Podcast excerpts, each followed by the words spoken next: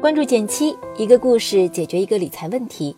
在公众号搜索“减七独裁，简单的减，七星高照的七。关注后回复“电台”，十本电子书，请你免费看。上周四的情人节，大家是怎么过的呢？尽管对于单身的朋友们来说，这一天更多的都是被撒狗粮，但是通过他人那些幸福的例子。依然可以帮我们更好地理解爱情的含义。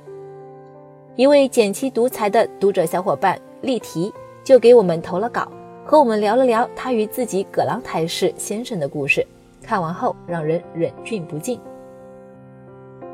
她和她的先生携手七年，依旧甜蜜如初，婚前的恋爱感也没有消失。他们的爱情为什么能如此持久呢？你知道什么让爱情保鲜的秘诀吗？欢迎点赞、留言和我交流，我会看哦。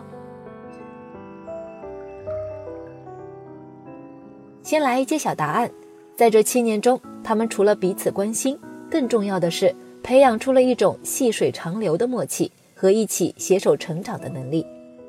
一直以来，丽缇都坚持着一句真理：男人愿意为你花钱，不一定是爱你；男人不愿意为你花钱，一定是不爱你。她的老公。在恋爱之初，就是通过践行这一点，逐渐俘获了她的心。谈恋爱的时候，大部分的费用都是由她老公出的，每个小节日、小惊喜也总是没有断过。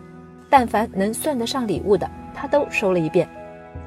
同时，丽缇还听说，想要判断自己和另一半是否适合结婚，可以先一起出去旅行，旅行回来，结局不是分手的话，就是结婚了。所以。感情稳定下来后，他们也盘算着一起去泰国旅行。确定行程后，当时还只是她男朋友的老公就开始主动做攻略和订机票。购物的时候，丽缇的银联卡出了故障，刷不了，她的老公也帮忙刷了卡。除此之外，她老公还预定了一家山景海景饭店的最佳观赏位，因为在他心中，只要丽缇开心，那么花这些钱就值得。从泰国回来。丽缇和老公还一起去了欧洲，途中只要是她喜欢的东西，她老公依然尽量满足。正是这份体贴和大方，让他们最终修成正果，步入了婚姻的殿堂。但是婚后，丽缇的老公仿佛是变了一个人，旅行只买便宜的机票，住民宿，平时下馆子的次数越来越少。生活中，哪怕是家庭消费品，也都要按照排期购买。或者等到双十一、双十二统一购买。另外，发了工资之后，她老公都会第一时间催促她把钱转到货币基金里面去。有一次，她忘了转，她老公因为损失利息还念叨了好几天。所有这些都让她联想到了课本上吝啬的葛朗台。为什么每一笔开支都要算得这么精细呢？丽缇十分不解。直到有一天。她在老公手机上发现了一笔从结婚之前就专门设置的定投，反复追问之下，她老公说出了详情。这笔钱是存起来给她买礼物用的。这时，丽缇才突然明白老公婚后转变的真正原因。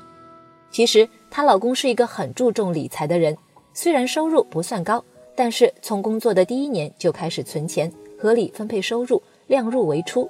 从毕业开始。她老公就会将每月工资的百分之五十进行强制储蓄，放入一个单独的账户，剩余的百分之五十用于其他开支。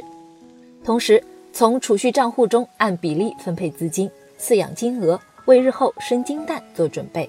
金额账户的具体分配比例是这样的：百分之二十存入货币基金，诸如余额宝、微信理财通等等，以备不时之需；百分之三十投入到低风险的定期理财。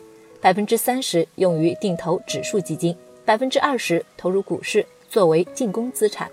而之所以丽缇的老公在恋爱时能出手阔绰，就是因为他早就攒好了这笔恋爱基金。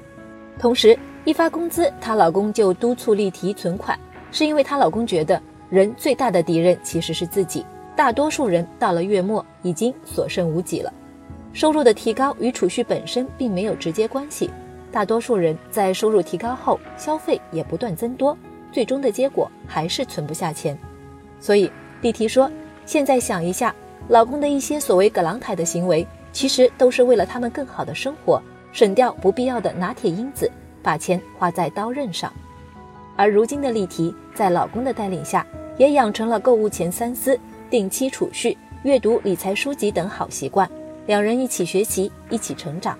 现在他们的存款越来越多，生活的质量也越来越高。好的爱情是什么样的？这个问题也许每个人的答案都不同。两个人能够持久的走下去，可能并不是因为三观绝对的契合，而是在路上彼此帮助，携手成长，一起变得更好。对于爱情来说，钱不是最重要的，但这并不是说我们就可以不重视它。能够理直气壮的和另一半聊聊金钱观，依然是一件很有意义的事情。好了，今天就到这里啦。右上角订阅电台，我知道明天还会遇见你。微信搜索并关注“减七独裁，记得回复“电台”，你真的会变有钱哦。